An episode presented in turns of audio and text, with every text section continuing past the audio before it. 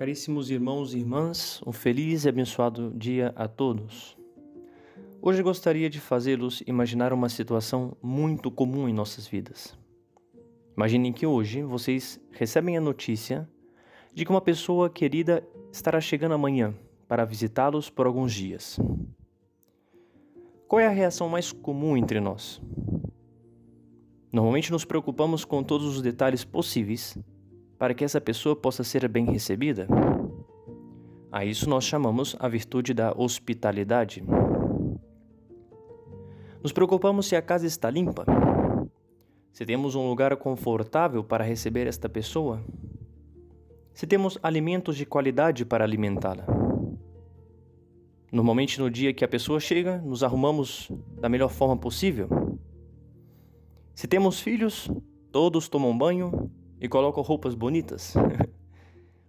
e entre outras coisas que poderia passar pela nossa cabeça para receber esse hóspede da melhor forma possível.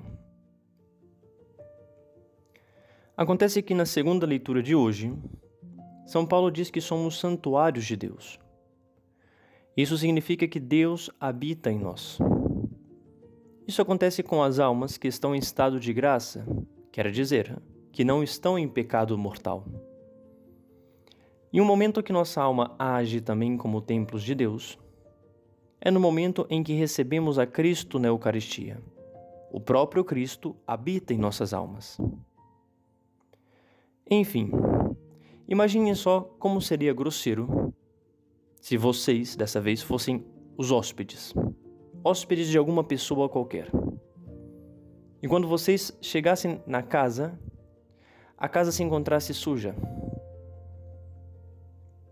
Não havia lugar para recebê-los. Está tudo desorganizado. E como se não fosse suficiente, essa pessoa nem lhe dá atenção. Ele trata como se você nem estivesse ali.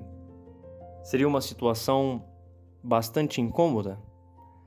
Certamente que teríamos vontade de ir embora pois ninguém gosta de estar em um lugar onde as pessoas não estão interessadas em lhe receber. Pois bem, da mesma forma acontece quando recebemos a Cristo na Eucaristia e esquecemos que Ele está habitando em nós, como em Sua própria casa. Parece muitas vezes que termina a missa e Cristo fica na igreja. Porém, acontece justo ao contrário. Cristo nos acompanha onde quer que vamos porque ele quer se sentir em casa. Por isso devemos fazer duas perguntas importantes. Primeiro, como preparamos nossa casa interior, poderíamos dizer assim, para receber a Cristo?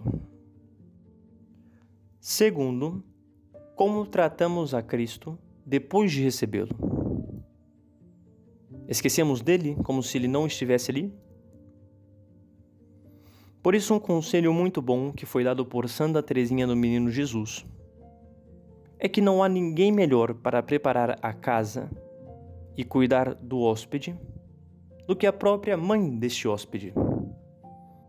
Por isso, Santa Teresinha dizia que pedia a Nossa Senhora para preparar o coração dela para receber a Cristo e que quando Cristo chegasse, que a mesma Nossa Senhora cuidasse dele.